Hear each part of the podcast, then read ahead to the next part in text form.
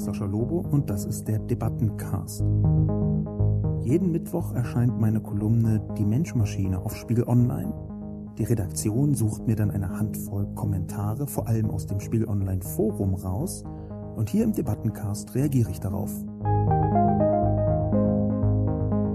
Guten Tag und herzlich willkommen zu einer neuen Ausgabe des Podcasts von mir, Sascha Lobo, dem Debatten- und Reflexionspodcast, wo ich nicht nur versuche, so ein bisschen die Debatte rund um und zu meiner wöchentlichen Spiegel Online-Kolumne abzubilden und ein paar Kommentare mit einzubauen, sondern vor allem auch ein bisschen zu reflektieren darüber, was das eigentlich bedeutet. Vielleicht noch mal jetzt, nachdem ich über ein Dutzend Podcasts gemacht habe, ganz grundsätzlich ich versuche jetzt hier nicht nur mich anzunähern an das, was andere Leute zu dem Thema sagen, das ich selber in einer Kolumne versucht habe zu erfassen, sondern ich, und das ist ziemlich wichtig, versuche immer zu verstehen, was da eigentlich passiert. Das ist deshalb wichtig, weil Kolumnen für mich häufig eine Art Zwischenschritt sind des Verständnisses. Das sage ich hier nochmal ganz herausgehoben weil das dieswöchige Thema Bitcoin, Blockchain, neue Technologien, Kryptowährungen zwar in den letzten Wochen und Monaten so einen riesigen Hype erlebt haben, eigentlich schon das ganze Jahr 2017, weil aber dieses Mal das erste Mal ist, dass ich darüber explizit schreibe, also eine ganze Kolumne darüber schreibe. Und natürlich würde ich schon sagen, dass ich einen guten Teil von dem, was da geschieht, verstanden habe. Aber natürlich ist es ebenso richtig, dass diese neue Welt, äh, so umfassend und wildwuchernd sie sich im Moment präsentiert, noch nichts ist, was man komplett durchdrungen haben kann. Da mag es Leute geben, die das anders sehen und die von sich selber glauben, dass sie äh, Blockchain, Bitcoin, Dezentralisierungstechnologien insgesamt schon in der Tiefe verstanden und durchdrungen haben. Aber ich glaube, wir sind gerade erst am Anfang davon zu begreifen, was Blockchain überhaupt und die Nachfolgetechnologien davon, was Blockchain überhaupt in der Lage ist, für die Welt zu bedeuten. Das heißt, ich habe ja eigentlich, wie fast immer, manchmal ist es bloß nicht so offensichtlich, ein, eine Art Erkenntniszwischenstand, eine Art Verständniszwischenstand. Gleichzeitig bei diesem Podcast auch, ich fürchte, deutlich zu hören, muss ich den unter erschwerten Bedingungen herstellen, die gesundheitlicher Natur sind. Ich habe eine heftige Erkältung. Ich denke, meine Stimme ist auch über den Podcast erkennbar angekränkelt. Das, was ich jetzt für den konkreten Podcast mitbringe, ist es, die Hoffnung, dass meine Stimme nicht allzu dramatisch auf den Nerv geht. Zur Zusammenfassung des dieswöchigen Podcasts, überschrieben mit Bitcoin, Blockchain, Hashgraph, die Blase, die bleibt. Bitcoin ist nur deshalb so viel wert, weil so viele Menschen daran glauben, dass Bitcoin so viel wert ist. Die Kryptowährung ist das jüngste digitale Gesicht des Kapitalismus. Um Bitcoin und seine Folgen für die Welt einschätzen zu können, muss man den technischen Hintergrund verstehen. Kryptowährungen funktionieren durch die schiere Kraft der Vernetzung. Es gibt keine Stelle wie eine Zentralbank, die über Regeln und Zahlungsverkehr wacht. Stattdessen gibt es ein dezentral ausgeführtes Protokoll, die Blockchain, die etwas vereinfacht gesprochen jede Transaktion mathematisch mit allen bisherigen Transaktionen verknüpft. Einen Eintrag in eine Datenbank kann man fälschen. Millionen gleichlautende Einträge in Millionen dezentral verteilten öffentlichen Datenbanken lassen sich kaum fälschen. Die Macht der vernetzten Dezentralisierung zeigt sich derzeit in Gestalt des Bitcoin-Hypes. Und wie bei jeder anderen Macht wohnt dieser trotz aller Chancen eine Reihe von Problemen inne. Es beginnt damit, dass allein das größte Kryptowährungssystem Bitcoin derzeit so viel Energie benötigt wie Nigeria, Tendenz steigend. Denn Bitcoin werden durch Rechenleistung erzeugt. Jeder Teilnehmer hat Zugriff auf eine eigene, allerdings sehr langsam funktionierende Geldpresse. Und diese Rechenleistung kostet enorm viel Energie.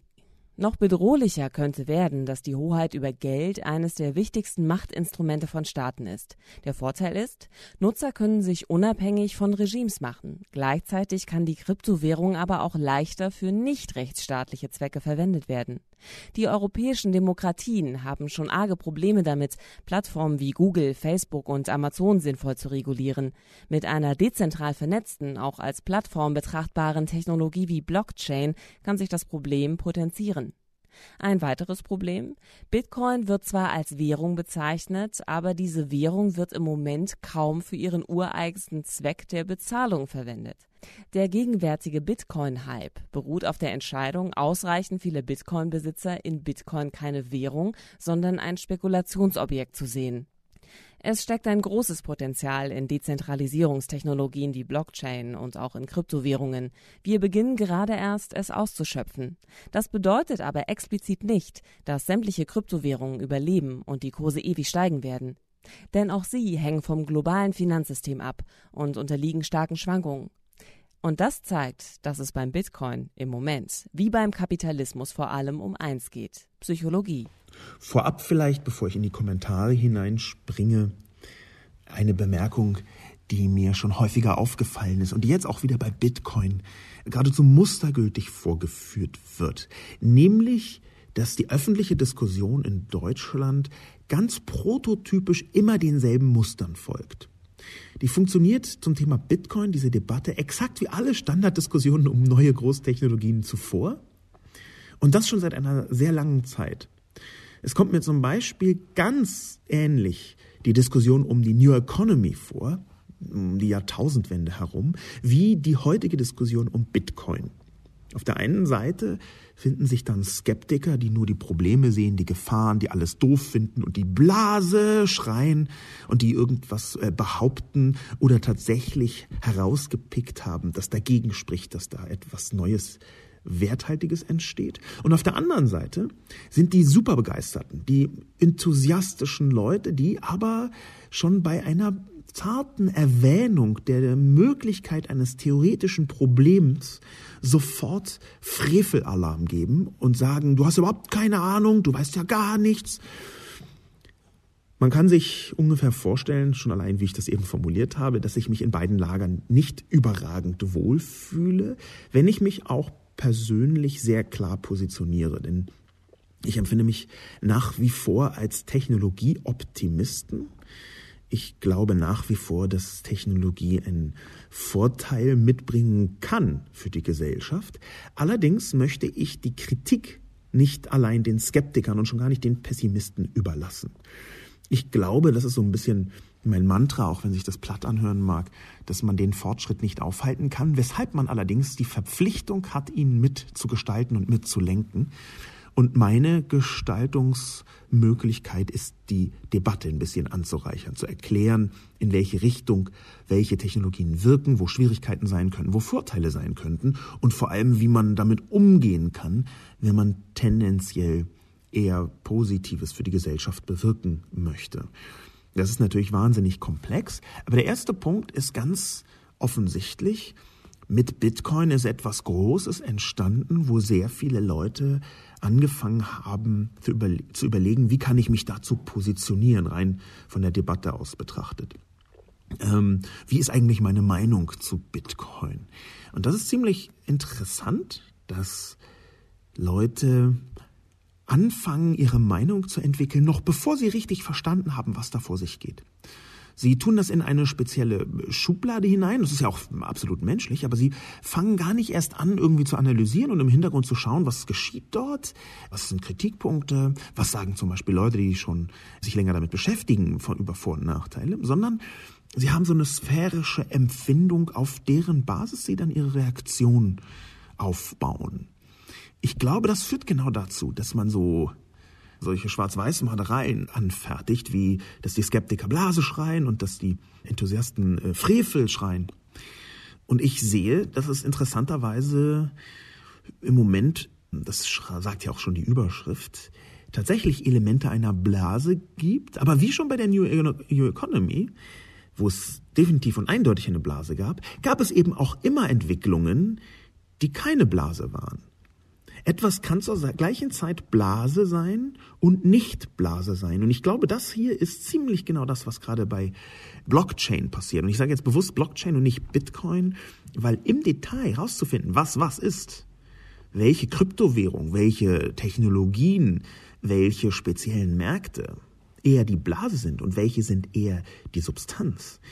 Das ist eine Beurteilung, da fühle ich mich einfach noch nicht so weit, das sagen zu können, ausreichend sagen zu können. Wenn man meine Kolumne ganz genau liest, dann erkennt man auch, dass ich mich in bestimmten Momenten einfach zurückhalte mit Bewertungen. Ich gebe aber allerdings zu, das ist nicht sofort und ganz leicht zu sehen, wo ich mich äh, zurückhalte. Ich bin vielleicht auch jetzt nicht der beste Zurückhalter des Universums, muss man dazu sagen. Hinein in die Kommentare, auch in die vor allem Wirkung der Debatte selbst, auf die wir uns diesmal bei der Auswahl der Kommentare konzentriert haben. Ideen schreibt, dünner geht nimmer. Ein bisschen traurig, dass bei Ihnen Herr Lobo als Experte für Digitales gilt und sich zu jedem Thema aus diesem Bereich äußern darf. Was will er uns eigentlich sagen? Gerade bei einem für den Laien so schwer zu verstehenden Thema wäre etwas mehr Information und Erklärung sehr sinnvoll. So bleibt am Ende nur so etwas hängen wie Bitcoin ist Kapitalismus pur. Dass der ja funktioniert, wissen wir mittlerweile. Und darüber hinaus bleibt der normale Leser mit lauter Fragezeichen zurück. Schade, es ist wichtig, solche Themen für Laien verständlich darzustellen und sich nicht selbst an ihnen auszuleben. Diesen Kommentar habe ich an den Anfang gestellt, weil er mich etwas irritiert. Kann zum Beispiel gar nicht genau sagen, ob das geschrieben ist aus der Sicht eines Superexperten, der seit fünf Jahren in Kryptowährungen investiert und damit ähm, im Schlaf wandelt, wie er Z-Coin in Dogecoin umtauscht auf neuseeländischen Plattformen. Oder ob das tatsächlich ein Laie ist, der wütend ist, dass er nichts verstanden hat. Also mein Ziel, liebe Person, Ideen, ist wirklich etwas so zu erklären, dass man das auch als Anfänger begreift, dass man aber als Profi nicht gelangweilt ist. Das ist immer ein Spagat. Und leider ist es kein Generalspagat, sondern es ist bei jeder Person, die das neu liest, natürlich ein Spagat. Ich merke also, dass mein Ziel, das sowohl verständlich für Anfänger, die sich damit nie beschäftigt haben, zu erklären, wie auch neue Einsichten und Perspektiven oder zumindest Bereicherung für Profis zum Thema zu bieten. Dieser Spagat hat bei Ideen ganz offensichtlich nicht geklappt. Gleichzeitig ahne ich, dass das Problem etwas tiefergehend ist, weil Ideen eine, ich weiß nicht ob verräterische Zeile, aber eine etwas verstörende Zeile hier mit reinbringt, nämlich, dass der Kapitalismus pur funktioniert, wissen wir mittlerweile. Das ist merkwürdig, weil ich nicht glaube, dass der Kapitalismus pur so gut funktioniert, wie hier getan wird. Im Gegenteil, ich hm, glaube schon, dass wir den Kapitalismus äh, besser kritisieren müssen. Ja, also ich bin selbst Anhänger einer sozialen Marktwirtschaft, aber sehe eben auch, dass diese Marktwirtschaft nur dann überhaupt funktionieren kann für die gesamte Gesellschaft beziehungsweise für die Gesellschaften und auch global, wenn wir ihn regulieren auf die richtige Art und Weise. Wenn also äh, Kapitalismus pur reguliert wird. Und ein wichtiger Punkt ist in meiner Kolumne ja auch, dass wir noch nicht wissen, wie diese Regulierung funktioniert, gerade was Bitcoin und Plattformen angeht. Unter anderem deswegen, weil die Technologie dahinter in einer Weise ähm, aufgebaut ist, dass man so wenig wie möglich Regulierung überhaupt anlegen kann. Das ist ein sehr zentrales Thema in den nächsten Jahren. Wir haben doch heute schon mit allen Nachteilen und eben auch einigen Vorteilen, die das bringt, ähm, Digitalkonzerne, die äh, supranational wirksam sind ähm, und die relativ oft sich nur ganz wenig darum kümmern, was jetzt ganz konkret in irgendwelchen Gesetzen steht. Daraus ergeben sich eine Reihe von Schwierigkeiten. Wer das nicht bisher gesehen hat, der muss unter einem sehr großen Stein gelebt haben. Aber genau das ist eben die Frage, was passiert eigentlich, wenn so ein Währungssystem, wenn so ein Wertsystem auf einmal gar nicht mehr regulierbar ist. Und da sehe ich eben nicht nur großartige Vorteile, sondern auch dramatische Nachteile. Ich spreche von einem Begriff ähm, Kryptodarwinismus in meiner Kolumne. Und ich kann mir gut vorstellen, dass die Nichtregulierbarkeit von Währungen in einer Weise eine Marktsituation erzeugen kann, ich spreche ganz bewusst von kann, die so ein Sozialdarwinismus wird. Dass irgendwann schon das Prinzip der Währung selbst verursacht, dass der Stärkste Recht hat. Jetzt kann man einwenden, ja Moment, das ist ja schon im Kapitalismus so, aber es gibt ja, wie wir spätestens seit der Wahl von Trump wissen, nichts im Kapitalismus, was man sich nicht noch ein bisschen scheißiger vorstellen kann. Es kann ja tatsächlich noch Luft nach unten sein in der Entwicklung, selbst wenn man sie jetzt schon für nicht besonders großartig hält. Will sagen, aus meiner Perspektive, müssen wir stark nacharbeiten, dass soziale Marktwirtschaft äh, auch sozial bleibt. Mein Ansatzpunkt ist da die EU übrigens, nicht das nationale, die nationale Perspektive, sondern die EU in erster Linie und in zweiter Linie eine globale Perspektive. Schwierig genug. Aber ich glaube, dass hier Kräfte rund um Kryptowährungen entfesselt werden könnten, die Regulierung noch schwieriger machen. Das ist eine Vermutung, aber ich glaube, es ist eine Vermutung, mit der ich zum einen nicht allein bin und der wir, da lohnt es sich, der nachzugehen. Ansonsten ist es natürlich schade, dass ich es offenbar nicht geschafft habe, das so zu erklären, dass äh, die Person Ideen ausreichend gut verstanden hat, was ich meine. Vielleicht werde ich nochmal an anderer Stelle auf meinem Blog oder irgendwo Bitcoin und Blockchain so erklären, dass wirklich jeder es versteht. Sol 7 schreibt, Bitcoin ist primär kein digitales Phänomen, sondern ein marktpsychologisches. Ja, genau wie Bargeld, Münzen oder Geld auf der Bank, das ebenso wenig real ist wie Bitcoins. Das ist ein verbreitetes Argument, das ich nicht für richtig halte. Zum einen ignoriert es hier, dass ich da, wie viele übrigens auf Twitter auch, in diesen Satz reingeschrieben habe, primär digitales. Das heißt ja nicht, dass es nicht digitales Phänomen ist. Selbst wenn man ähm, dieser, diesen ganzen äh, Bitcoin-Kontext äh, nicht nur digital begreifen sollte, sondern eben als Dezentralisierungstechnologie begreifen sollte. Aber natürlich ist der konkrete Realitätsgehalt, wenn man so möchte, von herkömmlichem Geld sehr, sehr viel höher als von Bitcoins. Es ist eben nicht nur alles eine Einbildung, und zwar aus dem simplen Grund, weil wir bestimmte Form von Gesetzen und Regulierungen haben, die erlauben, in Bargeld, in Münzen, Geld auf der Bank, einen Wert zu sehen, der basiert auf einer staatlichen Ordnung. Und hinter der staatlichen Ordnung stehen eben nicht nur Gesetze, sondern auch eine messbare Wirtschaftskraft. Das wiederum bedeutet, dass natürlich ein Anteil von Psychologie auch in klassischem Geld drin ist. Es ist in dem Kontext ganz spannend, dass man gar nicht so ganz genau hundertprozentig sagen kann, was Geld eigentlich in seiner Substanz ist über das Tauschmittel hinaus. Es ist immer auch ein bisschen Zuschreibung, psychologische Zuschreibung. Aber es ist eben realer, trotz des Anteils Zuschreibung, kollektiver Zuschreibung, als Bitcoins. Und zwar unter anderem deswegen, weil man jedem gegenüber, den man auf der Straße trifft, nämlich diesem Kollektiv, was da draußen ist, einen 10-Euro-Schein geben kann und er wird einem irgendwas zurückgeben dafür. Und man geht in einen Laden und kauft irgendwas, einen Gegenstand, den man für das tägliche Leben braucht. Und man bekommt was zurück. Das ist ein ganz unmittelbarer Welt, der die, dieses Geld etwas realer werden lässt. Wie gesagt, ich rede hier nicht von absoluten Werten, 100% real oder 100% Psychologie, sondern eine auf Mischwerte. Und da ist der Mischwert zwischen Psychologie und äh, dinglicher Realität bei Bargeld sehr viel höher. Schon deshalb, weil wir greifbare Papier und Münzen haben, die wir bei Bitcoin eben nicht haben. Zählbare, auch für Laien zählbare Größenordnungen. Das macht alles die Einbildung nicht irrelevant, diese Zuschreibung, dieses kollektive dran glauben. Es macht es aber etwas weniger relevant. Beim Bitcoin ist es sehr, sehr stark, was die Zuschreibung angeht. Wenn man auch sagen muss, nach meiner Einschätzung nach, egal ob das jetzt hoch oder runter geht oder nach hinten oder nach vorne, ist Bitcoin schon etwas, was bleiben wird beziehungsweise eigentlich die Technologie dahinter, Blockchain, ist etwas, was bleiben wird, auch als Währung.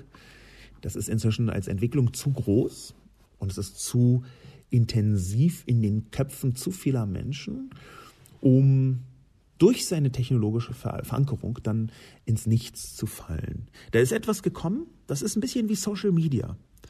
Da dachte man am Anfang auch, naja, es ist, weiß nicht so genau, groß, klein und dann ist irgendwie eine große Plattform irgendwie äh, wegdiffundiert, eine andere ist pleite gegangen und irgendwann dachte man, naja, hat das eigentlich Zukunft? Und man muss das auf einer Metaebene sehen. Irgendwann waren soziale Medien einfach da, die waren vorher nicht da, dann waren sie da und dann sind sie geblieben. Und sie werden auch weiter bleiben. Und ob das jetzt heißt, dass Facebook für alle Zeit und Ewigkeit mit WhatsApp und Instagram immer äh, das beherrschende Ding sein wird oder ob jemand anders kommt oder ob das eine chinesische Plattform ist, das ist erstmal egal für die Technologien, die hinter Social Media stehen. Und ähnlich ist es auch mit den Kryptowährungen. Unter anderem deswegen, weil viele Leute nicht das so parat haben. Aber es sind ja viel mehr als Währungen, was da passiert. Es sind ja Technologien und Plattformen, die neben dem Währungsaspekt noch eine Reihe von weiteren Aspekten mitbringen. Es gibt Kryptowährungen wie, die habe ich jetzt nicht in der Kolumne erwähnt, wie etwa äh, IOTA, die gerade stark im Gespräch ist, oder Monero, die verschiedene Subzwecke mitbringen. IOTA zum Beispiel ist tendenziell eher darauf ausgerichtet, dass Maschinen untereinander Werte austauschen können dass also ein neuer Automatisierungsaspekt innerhalb der Digitalisierung erreicht wird, dadurch, dass Maschinen, intelligente Maschinen untereinander sich gegenseitig für bestimmte Leistungen bezahlen können. Das hört sich erstmal merkwürdig an und dann fragt man sich, warum das nicht auch mit anderem Geld gehen könnte. Und der Hauptgrund ist die Dezentralisierung. Die Dezentralisierung muss man als unglaublich machtvolle Strukturänderung der gesamten Welt betrachten. Und das hört sich jetzt vielleicht ein bisschen groß an.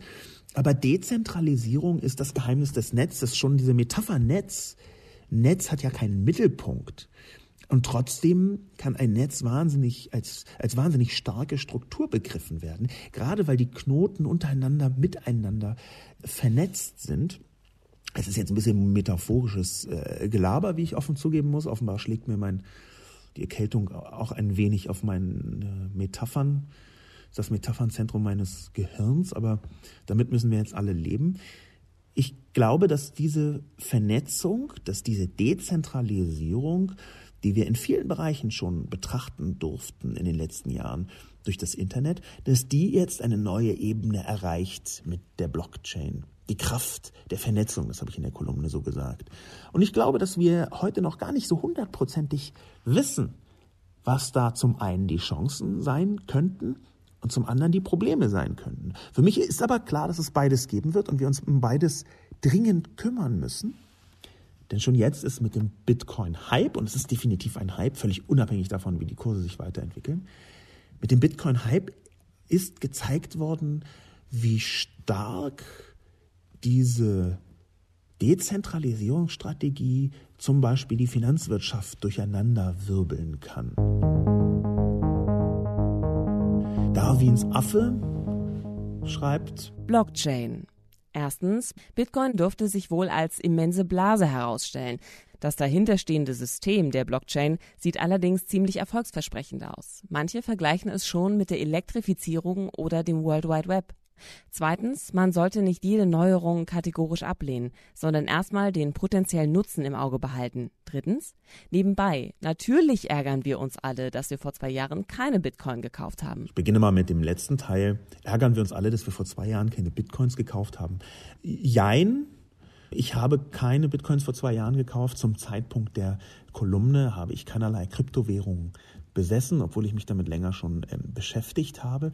Und natürlich ärgert man sich dann, aber man ärgert sich ja irgendwie immer, wenn man von so einer Kursexplosion äh, hört.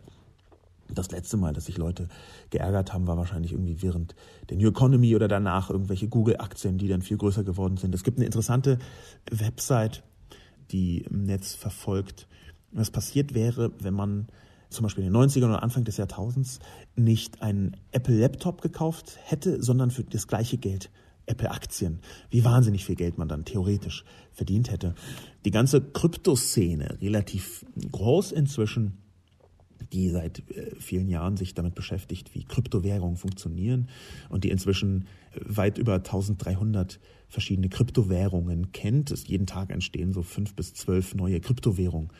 Die ganze Szene, die das also intensiv diskutiert, die machen sich natürlich gerade lustig, weil sie schon vor einiger Zeit Bitcoins gekauft haben und jetzt äh, zumindest theoretisch und zeitweise vergleichsweise viel Geld auf ihren Kryptokonten mit sich herumtragen.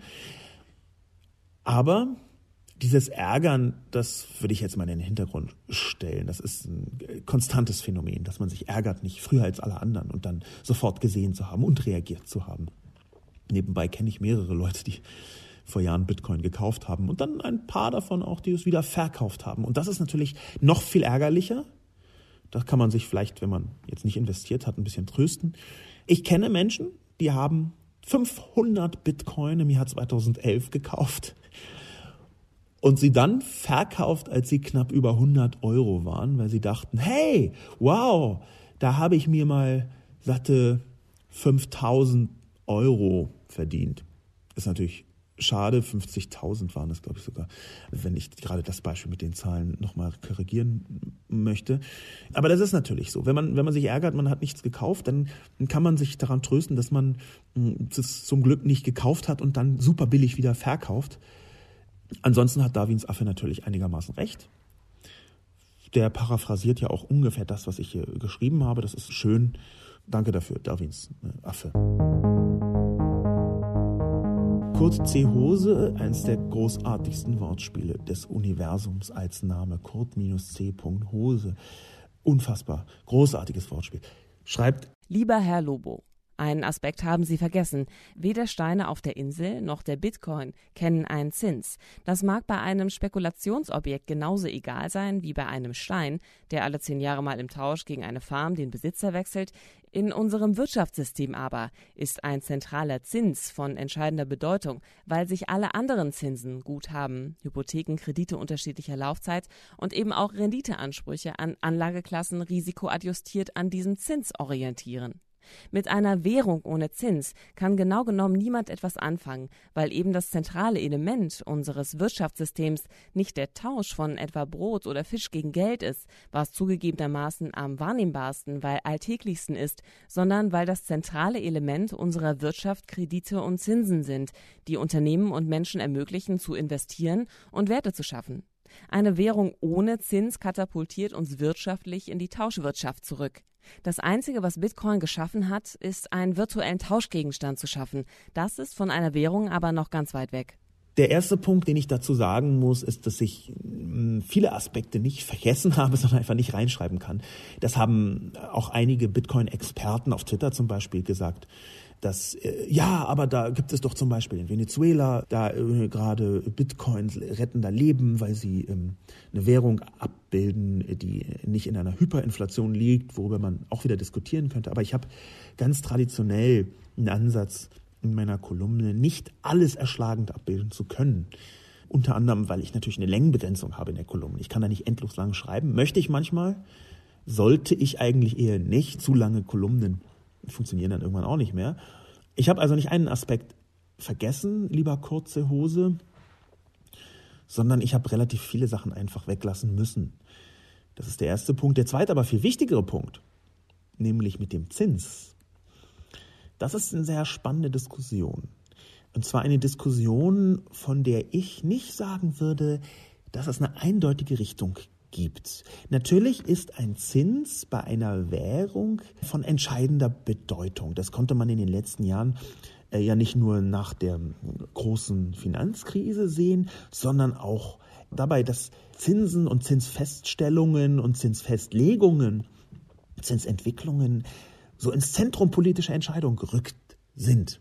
Ob jetzt die US-Notenbank noch äh, den Zins erhöht oder nicht, ob das Geld teuer oder billig ist, dahinter versteckt sich ja gewissermaßen der Zins in einer anderen Formulierung. Ob die Europäische Zentralbank und ähm, diese ganzen ähm, Texte, die man gelesen hat, die einem, wenn man nicht in der Wirtschaft so richtig äh, Interesse hat, dann äh, sagt es einem vergleichsweise wenig. Natürlich ist es ein sehr, sehr zentraler Punkt einer Währung, dass wir einen Zins haben, der ja auch nur eingeschränkt, also häufig nur eingeschränkt zentral festgelegt wird, weil noch eine ganze Reihe anderer Punkte zu dieser zentralen Festlegung dazukommt, bevor er marktwirksam wird, über eine Handvoll zentraler Marktteilnehmer hinaus. Expertengetöse mal beiseite gesprochen und wieder ein bisschen in die normale Welt hinein. Zins, ja, aber ich glaube, die Diskussion ist inzwischen eine andere. Gibt es überhaupt noch einen Zins? Das ist eine Frage, da wird ein Teil der Wirtschaftsexperten, der Finanzexperten sagen, hey, was ist denn das, bist bekloppt? Ja, keine Ahnung, das haben wir ja schon, kennen wir ja schon. Aber ein anderer Teil wird der Diskussion folgen. Wir haben eine Niedrigzinszeit seit längerem. Man hat im Nachgang zur Finanzkrise und auch zur Eurokrise sich entschlossen, dass die Zentralbanken den Zins dramatisch senken, um viel Geld in den Markt hinein zu pumpen, um die Wirtschaft anzukurbeln. Da kann man sich noch drüber streiten, ob und wie das genau dadurch so wahnsinnig gut funktioniert hat. Aber im Moment haben wir eine Zeit, in der Zinsen fast nicht existieren für den Endverbraucher. Es sei denn, er will selbst Geld aufnehmen. Für Banken, für große Unternehmen sind Zinsen auch fast in die Irrelevanz hineingeraten also im B2B-wirtschaftlichen Markt ist eine Niedrigzinszeit und es lässt sich einfach auch nicht ähm, absehen, ob das jemals wieder anders wird. Faktisch kann man darüber ganze Bücher schreiben, was das bedeutet. Es heißt zum Beispiel, dass Altersvorsorgen auf Zinsbasis völlig wertlos geworden sind, weil es gute Argumente dafür gibt, dass der Zins nie wieder höher wird als die Inflation. Will sagen, dass was immer man sich erträumt hat, dass man irgendwelches Geld zur Seite legt, anspart, das kann zu einem massiven Verlustgeschäft werden, beziehungsweise ist es schon und kann es für immer bleiben. Wir sehen also, lieber kurze Hose, dass die Zinsdiskussion eigentlich neu geführt werden muss. Ja, es kann sein, dass das fehlende Festlegungsinstrument zentraler Zinsen bei Kryptowährungen, und es ist ja auch nur ein Instrument, was da fehlt, dass das im Weg steht der Entwicklung, dass es eine echte Währung wird. Es kann aber auch sein, dass Zins für sich selbst genommen etwas ist, was so nicht wiederkommt. Das ist eine Vermutung. Ich glaube, es ist aber eine Vermutung, die im Moment entlang der faktischen Realität stattfinden kann. Jedenfalls, dass Zins nicht mehr das ist, was es früher war. Dass man immer Geld bezahlen wird müssen, wahrscheinlich dafür, dass man seinen Dispo überzieht, das ist ja nur die dritte Ableitung von dem, was irgendwo wirtschaftlich ein Zins bedeutet. Ja, das leitet sich davon irgendwann nur ab. Worum es eigentlich geht, ist, dass es gut sein kann, dass Dezentralisierung etwas ist, was den zentralen Zins komplett abschafft. Und wir sehen ja heute schon eine Wirtschaft, die relativ weitgehend ohne echte Zinsen funktioniert. Also wenn die äh, Zentralbank, zum Beispiel die US-Zentralbank, äh, äh beziehungsweise deren Entsprechung, einfach einen Zins von Null hat, dann ist es ja schon nicht so, als würde man sagen, wow, der Zins ist unglaublich wichtig für die Währung, sondern ist er ja schon faktisch abgeschafft. Es gibt zwar noch das Instrument, aber das Instrument ist auf Null. Das ist dann fast eine philosophische Diskussion, ob das heißt, dass es noch einen Zins gibt oder ob das heißt, dass es schon keinen Zins mehr als Essenz einer Währung gibt. Ich würde es also nicht so einfach sagen, lieber kurze Hose, dass ähm, der Zins ein wesentliches Element der zukünftigen Wirtschaft sein wird. Leser 161 schreibt. Da fehlt die Hälfte. Man hätte jetzt mal schreiben können, warum das gefährlich ist. Gefährlich ist es, weil Psychologie abgekoppelt von gegenständlichem Gegenwert ungeheure Schwankungen ermöglicht. Oder nein, das ist falsch. Das Problem ist, dass die ungeheuren Schwankungen der Massenpsychologie eben doch an reale Gegenwerte angekoppelt sind. Der Punkt ist, im Kapitalismus ist ein Mensch sein Leben so viel wert wie seine Arbeitskraft. Das denke ich mir nicht aus. Das war unter anderem der Mechanismus hinter der großen irischen Hungersnot. Also, ich muss dem Leser 161 äh, insofern recht geben, als dass da bei mir nicht nur die Hälfte fehlt, sondern sehr viel mehr als die Hälfte. Ich wollte allerdings nicht die zweifellos großen Gefahren, die dahinter stehen, alleine in den Fokus rücken. Ich wollte jetzt bei einer neuen Technologie nicht sagen, um Gottes Willen, was da alles passieren kann. Auch wenn es natürlich klar ist, dass hier etwas geschehen könnte, wenn zum Beispiel Kryptowährungen herkömmliche Währungen ersetzen was sehr theoretisch ist, aber das angenommen, das passiert, dann kann es natürlich dramatisch sein, was geschieht. Ja, dann kann es einfach tatsächlich sein, dass gar keine Steuerungselemente mehr da sind, die ermöglichen, Währungen so auszutarieren, dass die äh, Gesellschaft selbst damit zurechtkommt. Ähm, man hätte denn neue Phänomene, neue äh, Phänomene, die vielleicht, also ja, wir sind ja in einer hochspekulativen Welt, die vielleicht sowas wie eine neue Inflation wie hier in Deutschland Anfang der 20er Jahre und mit ähnlich dramatischen Wirkungen verursachen können. Aber das ist ja genau der Punkt, warum ich gesagt habe, dass wir eine Regulierung brauchen. Wie die aussieht, weiß ich übrigens überhaupt nicht. Ja, ist es überhaupt nicht so, dass ich sage, oh wow, Kryptowährungen müssen wir jetzt regulieren. Und zwar so und so und so. Ich sage nur, die Kryptowährungen haben Aspekte, die es sinnvoll erscheinen lassen könnten, bestimmte Regulierungsmechanismen sich auszudenken. Und zwar jetzt schon. Es gibt ein argentinisches Sprichwort. Mein Vater kommt ja aus Argentinien, das er mir ungefähr 139.000 Mal in meiner Jugend äh, gesagt. Ein argentinisches Sprichwort, ähm, das heißt, man muss den Regenschirm aufspannen, bevor es regnet. Das wäre auch hier für mich der Fall als Leitlinie. Wir müssen herausfinden, wie Kryptowährungen zumindest im weiteren Rahmen regulierbar sein können, bevor es zu sehr, sehr schwerwiegenden Folgen kommen kann. Ich glaube zwar, dass diese Folgen erst dann wirksam werden, wenn Kryptowährungen quasi staatlich werden, weil sie dann völlig neue Wirkhebel über die Bevölkerung eines Landes haben können. Bis jetzt ist das ja nichts, was irgendjemand auf der Straße irgendwie direkt tangieren würde. Aber in dem Moment, wo ein Staat sich direkt ankoppelt an eine Kryptowährung, könnte das anders aussehen. Und genau der Punkt ist jetzt da. Sowohl in, in baltischen Staaten wie auch, das ist Beispiel, habe ich glaube ich auch in die Kolumne reingeschrieben, in Venezuela denkt man ja darüber nach, Kryptowährungen staatlicherseits aufzubauen. Es soll in Russland ähnliche Überlegungen geben. In einer Reihe von anderen Staaten hört man zumindest, das ist ja viel Gerücht, was da passiert, hört man, dass da Gedankenspiele dazu da sind. Und spätestens dann hat eine Kryptowährung und die Mechanismen dahinter Wirkmacht über die Bevölkerung eines Landes. Und ich glaube, dass es genau deshalb wichtig ist, jetzt schon drüber nachzudenken. Mr. D schreibt, das Problem beim Bitcoin ist im Moment, dass er tatsächlich hoffnungslos überkauft ist. Und dahinter dem Bitcoin keine Firma mit Fundamentaldaten, Quartalszahlen oder einem Produkt steht und auch die Charttechnik bei solchen Anstiegen in kurzer Zeit kaum noch anwendbar ist. Deswegen ist das reines Glücksspiel. Jein, ähm, wäre meine Einschätzung. Mm, und zwar hauptsächlich deswegen, weil die Analyse von Mr. D nicht völlig falsch ist. Es ist bestimmt so, dass Bitcoin im Moment hoffnungslos überkauft ist. Das ist ein Teil einer Blase, diese Werte, die da stehen. Aber dann argumentiert er damit, dass hinter Bitcoin keine Firma mit Fundamentaldaten und Quartalszahlen oder einem Produkt steht. Und das zeigt mir, das ist in dieser Kritik, wie so oft, das habe ich auch in ein paar Wirtschaftsmedien in Deutschland gelesen bei der Kritik, dass man versucht, mit Instrumenten aus dem 20. Jahrhundert technologische Entwicklung aus dem 21. zu greifen. Das fühlt sich für mich genauso an, als hätte man zum Beispiel bei Facebook am Anfang gesagt, nach fünf Jahren, oh, Facebook gibt es jetzt fünf Jahre, scheinbar ganz erfolgreich, viele Millionen. Ich glaube, nach fünf Jahren hatte Facebook, glaube ich, 100 Millionen Nutzer. Aber die machen noch viel zu wenig Umsatz. Ähm, das kann ja nichts werden.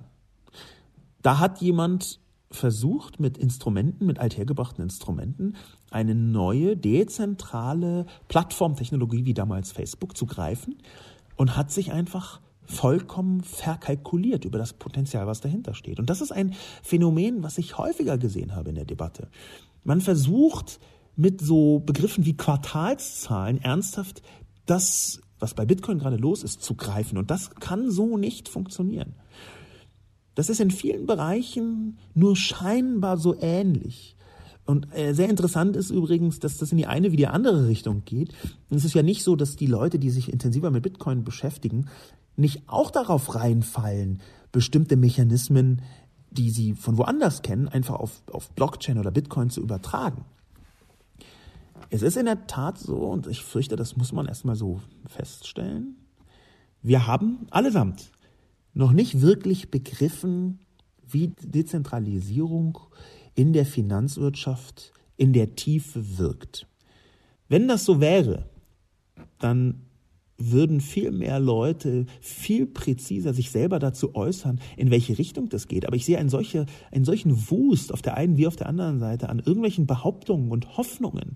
Und natürlich haben im Moment die Oberwasser, hm, die äh, schon lange bei Bitcoin investiert sind und sagen, boah, das ist wahnsinnig viel Geld. Aber auch da sehe ich häufig Argumente, wenn man sich die Diskussionen anschaut, häufig Argumente, da kommt es mir so vor, als glaubten die Menschen, sie hätten recht, weil sie früh Bitcoin gekauft haben. Das ist mir ein bisschen schmal als Begründung, ehrlich gesagt. Natürlich ist es äh, faktisch so, dass das Potenzial hinter Bitcoin aus meiner Sicht sehr groß ist. Was nicht heißt, dass man nicht fast alles oder sogar alles verlieren kann in der nächsten Zeit. Das muss immer noch mal dazu gesagt werden. Ist gerade äh, die Kryptowährungen sind von so vielen Faktoren beeinflusst, die wir nicht wirklich berechnen können. Da kann sehr viel passieren. Konkret fragt Fat Frank. Das würde mich dann doch interessieren. Ein paar einzelne Entscheidungen chinesischer Finanzwächter oder großer Investmentbanken könnten den Wert von Bitcoin massiv reduzieren oder auf das Großziel 100.000 Euro pushen. Wie geht das konkret? Bei dem Thema war ich ja eh gerade und dann kann ich das ein bisschen auserklären. Nehmen wir die Behauptung von mir kostet 100.000 Euro. Ist natürlich einfach irgendeine Zahl. Ich würde da was reinschreiben, was ganz groß ist. Der bisherige unfassbare Hype von Bitcoin in den letzten Wochen, sagen wir mal anderthalb Monaten, wo Bitcoin von irgendwas zwischen 2.000 und 4.000 Euro hochgeschossen ist bis auf fast 20.000 Euro. Diese Entwicklung, die ist nach Meinung vieler Experten hauptsächlich darauf zurückzuführen, dass genau in diesen Momenten an zwei Börsen in den Vereinigten Staaten angefangen wird, äh, sogenannte Futures in den Handel hineinzubringen. Das sind, ein bisschen vereinfacht gesagt, ähm, Wetten auf die Entwicklung von Bitcoin. Das ist das erste Mal, dass in den Vereinigten Staaten Bitcoins Eingang finden in Investitionsstrategien institutioneller Anleger über diese Futures. Futures, das muss man sich ein bisschen, das heißt ja äh, Zukunft, muss man sich ein bisschen vorstellen als eine Art von Wette, in welche Richtung wie Bitcoin sich entwickelt. Diese Wetten sind ursprünglich entstanden, übrigens, auch wenn die sich ähm, sehr heikel anhören, durch die Globalisierung hauptsächlich, auch wieder sehr vereinfacht, aber die sind entstanden, damit man sich gegen Währungsschwankungen absichern kann. Wenn man also eine Maschine hat, die kostet 10 Millionen Euro aus Deutschland und die verkauft man die Vereinigten Staaten, dann äh, muss man ja ein bisschen damit planen, wie viel Geld man dafür bekommt. Und weil zwischen Euro und Dollar manchmal Währungsschwankungen stattfinden, kann man sich dagegen absichern, indem man sagt, hey, wir wetten auf eine bestimmte Entwicklung. Das heißt, wenn unsere Währung dramatisch fällt, können wir durch diese Wette diese Währungsschwankung ausgleichen und sind trotzdem planbar. Planbarkeit ist eines der wichtigsten Elemente in der Wirtschaft insgesamt. Diese Futures also dienen künftig dazu, Kursentwicklungen so ein bisschen wenigstens entgegnen zu können. Und die Einführung dieser Futures, die ist seit einigen Wochen äh, bekannt und auch sehr konkret, die hat zu dieser Kursrallye geführt. Das war der Hauptgrund. Das will sagen, da sind zwei große Börsen oder eine kleinere und eine größere Börse in den Vereinigten Staaten, die entschließen, ein einzelnes Finanzinstrument zuzulassen an der Börse, und das führt dazu, dass der Kurs sich verfünffacht, grob gesprochen. Oder auf einen, sagen wir mal, drei Monate bezogen, verhundertfacht. Naja, fast, verfünfzigfacht. Das zeigt, wie anfällig Bitcoin noch immer ist und auch immer sein wird in den nächsten Wochen, Monaten, vielleicht sogar Jahren, für solche unfassbaren Schwankungen. Wir hatten, was Ethereum angeht, die zweitwichtigste Kryptowährung im Moment weltweit, meiner Einschätzung nach, auch der Einschätzung von vielen anderen nach. Ähm, man kann das ganz gut messen, übrigens die Relevanz von Kryptowährungen nach der Marktkapitalisierung, also wie viel ist übersetzt in Dollar von dem Zeug gerade da. Und da ist Ethereum meistens an der zweiten Stelle. Ethereum hatte einen Flash-Crash. Im Juni diesen Jahres, Ende Juni diesen Jahres, stand der Kurs etwa bei 319 Dollar und der ist innerhalb von Sekunden auf 10 Cent runtergefallen. Dieser Flash-Crash von 319 Dollar auf 10 Cent, der hatte natürlich konkrete technologische Gründe. Ein Teil des Handels mit diesen Kryptowährungen passiert automatisiert Und da gibt es dann bestimmte Entwicklungen, die es begünstigen, dass wenn der Kurs stark fällt, er dann auch noch weiter fällt. Gleichzeitig können Softwarefehler auch immer dazu führen, dass solche Kryptowährungen relativ schnell hoch und runter gehen. Das nur nebenbei. Das ist auch eher theoretisch. Aber ganz praktisch wäre ein Kursziel 100.000 Euro zum Beispiel möglich, wenn jetzt ein Haufen Börsen und ein Haufen großer Investmentbanken von heute auf morgen sagen, wir gehen all in in Bitcoin. Wir schichten unsere größten Fonds, unsere größten Investitionsvolumina um in Bitcoin. Man nennt das Blue Whale äh, Problem, großer blauer Wahlproblem, dass äh, vergleichsweise wenige Leute einen Markt prägen können, weil sie so große Anteile besitzen. Es geht das Gerücht, dass weniger als 1000 Menschen 40 Prozent des Bitcoin-Marktes kontrollieren. Ein Gerücht, was auch hinterlegt ist, wenn man ja bei Bitcoin ganz gut von außen sehen kann, wer was wie wo hat. Relativ große Transparenz kann in dem Markt sein, in, in kleiner Dosierung jedenfalls. Und wenn jemand sehr, sehr großen Teil an dem Markt hat, dann hat er eine große Kontrolle über diesen Markt. Und zwar in, sowohl in die Richtung, die Kurse zu pushen, wie auch in die Richtung, die Kurse äh, zu senken, je nachdem, wie er selber handelt. Übrigens ist es ein Grundphänomen, das nebenbei von der Technologie hinter Kryptowährungen, dass jemand, der 51 Prozent der gesamten Kryptowährung kontrolliert, dass der äh, einen manchmal, es hängt auch von der Kryptowährung ab, fast uneingeschränkten Kontrollmechanismus über diese Währung haben könnte. Das hängt wieder von der Technologie ab. Wir sehen also auch da noch einige Probleme. Das ist also die Erklärung für Kursziel 100.000 Euro. Das ist äh, nicht unwahrscheinlich, dass Investmentbanken in den nächsten Wochen bekannt geben, dass sie da sehr stark reingehen werden, dass andere Banken da reingehen werden und dann kann es tatsächlich sein, dass es noch höher wird. Und gleichzeitig könnte ein paar einzelne Entscheidungen von bestimmten Finanzwächtern in China den Wert massiv reduzieren. Wie geht das? Wie geht das konkret? China verbietet Bitcoin. Zehn Jahre Strafe auf den Besitz von Bitcoin.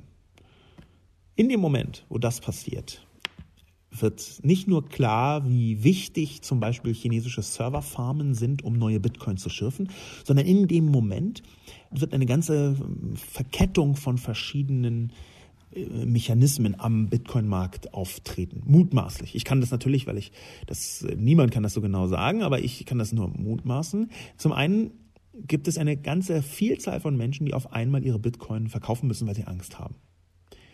Dadurch stürzt der Kurs massiv. Gleichzeitig könnte es aber sein, dass andere Leute sofort ein, reinsteigen und dann kaufen und dann äh, wird nach kurzem Sturz der Kurs wieder ein bisschen abgefedert. Dann aber werden die vielen chinesischen Serverfarmen, die Bitcoin meinen, die also Bitcoin schürfen durch den Einsatz von Rechnerkapazität und Elektrizität, wenn die abgeschaltet werden, dann könnte es ebenfalls große Effekte geben. Vor allem aber, und das halte ich für ziemlich zentral, es wird Umschichtungen geben. Bitcoin ist im Moment in der gesamten Kryptowährungswelt sowas wie der Dollar, nämlich die Standardtauschwährung. Man kann das daran erkennen, dass bei den großen Börsen die Kurse meist der anderen Kryptowährungen in Bitcoin angegeben werden. Das heißt, es ist so der, die zentrale Verankerung. Und da könnte es von heute auf morgen sein, dass Bitcoin, wenn es zum Beispiel, so rein hypothetisch von chinesischen Finanzwächtern verboten werden würde, dass von heute auf morgen Bitcoin nicht mehr die zentrale Währung ist, sondern zum Beispiel Ethereum. Oder irgendeine andere Währung. Es gibt eine Reihe von anderen Währungen, die sich auch dafür eignen könnten. Das meine ich konkret damit. Es gibt Entscheidungen, die können wir noch nicht absehen, und es gibt Entscheidungen einzelner politischer äh, Funktionsträger, die den Wert dramatisch reduzieren oder dramatisch steigern könnten, je nachdem. Deswegen ist es ja eben auch im Moment nichts in Richtung Währung, weil es so volatil ist, so schnell hoch und runter geht, dass man kaum oder gar nicht gut beraten wäre, Bitcoin zum Bezahlen zu benutzen. Also das schreibe ich ja auch schon in der Kolumne. Wie kann man denn jetzt Bitcoin benutzen, um, sagen wir mal, Schuhe zu kaufen? Wenn man bezahlt und übermorgen ist das zehnmal so viel wert. Oder der Händler im um, umgekehrt würde sagen, hm, ich nehme jetzt diese Bitcoin, dann stürzt der Kurs und ich kann meine Schuhe nicht refinanzieren. Das geht ja auch nicht. Da sehe ich also, dieses Funktionselement Währung ist im Moment völlig überlagert von der Spekulation. Das ist also ein sehr interessantes Moment, rein psychologisches Moment, was aus meiner Sicht für die Währung essentiell sein wird, eine Kryptowährung, eine kommende Kryptowährung, ein sehr essentielles Element Verlässlichkeit. Und ich glaube, dass das so der Kern ist von dem, was hm, dezentrale Kryptowährungen, was dezentrale äh, Blockchain-Anwendungen leisten müssen, bevor sie in die tatsächlich dingliche, normale äh, Nicht-Spezialistenwelt hinein diffundieren, nämlich ein bestimmtes Maß an Verlässlichkeit, was in Klammern natürlich wieder aus Spekulationssicht total doof ist, weil äh, Spekulanten möchten ja nicht Verlässlichkeit, sondern äh, große Ausschläge. Das hier ein bisschen als meine Schlusseinsicht. Ich glaube, dass wir im Moment falsch diskutieren. Dieser große Bitcoin-Hype, der verursacht, dass wir von allen Seiten falsch auf Blockchain schauen, auf die Kryptowährungen selbst schauen, dass wir auch die falschen Probleme im Moment wahrnehmen. Ich glaube, die größten Probleme sind bisher sphärisch nur zu erahnen. Hm, Im Moment ist es ziemlich egal, ob man Bitcoin sagt oder dass da irgendeine andere theoretische Investitionsmöglichkeit ist. Es geht eigentlich im Moment darum, dass dieser riesige Strohfeuer-Hype von Bitcoin diese Technologie zwar ins Bewusstsein holt, aber alles überstrahlt. Das tatsächliche Potenzial der Dezentralisierung, der Automatisierung, die gesellschaftliche Wirkung, die dahinter steht, die beginnen wir erst langsam zu begreifen. Und da hoffe ich, dass ich dazu einen kleinen Beitrag leisten kann. Ich werde auf jeden Fall dranbleiben, was Blockchain und Bitcoin angeht. Hm, vielleicht schreibe ich in den nächsten Wochen nochmal eine Update-Kolumne, versuche dann auch wieder äh, noch deutlicher zu erklären, was da eigentlich dahinter steht und wie das genau funktioniert, ohne zu vernachlässigen, dass wir mit der gesamten Diskussion um Dezentralität eigentlich noch am Anfang sind. Mein Name ist Sascha Lobo. Vielen Dank fürs Zuhören soweit. Viel Freude. Vielleicht auch wenn Sie eintauchen in die Welt der Dezentralisierung mit Blockchain. Auf Wiedersehen.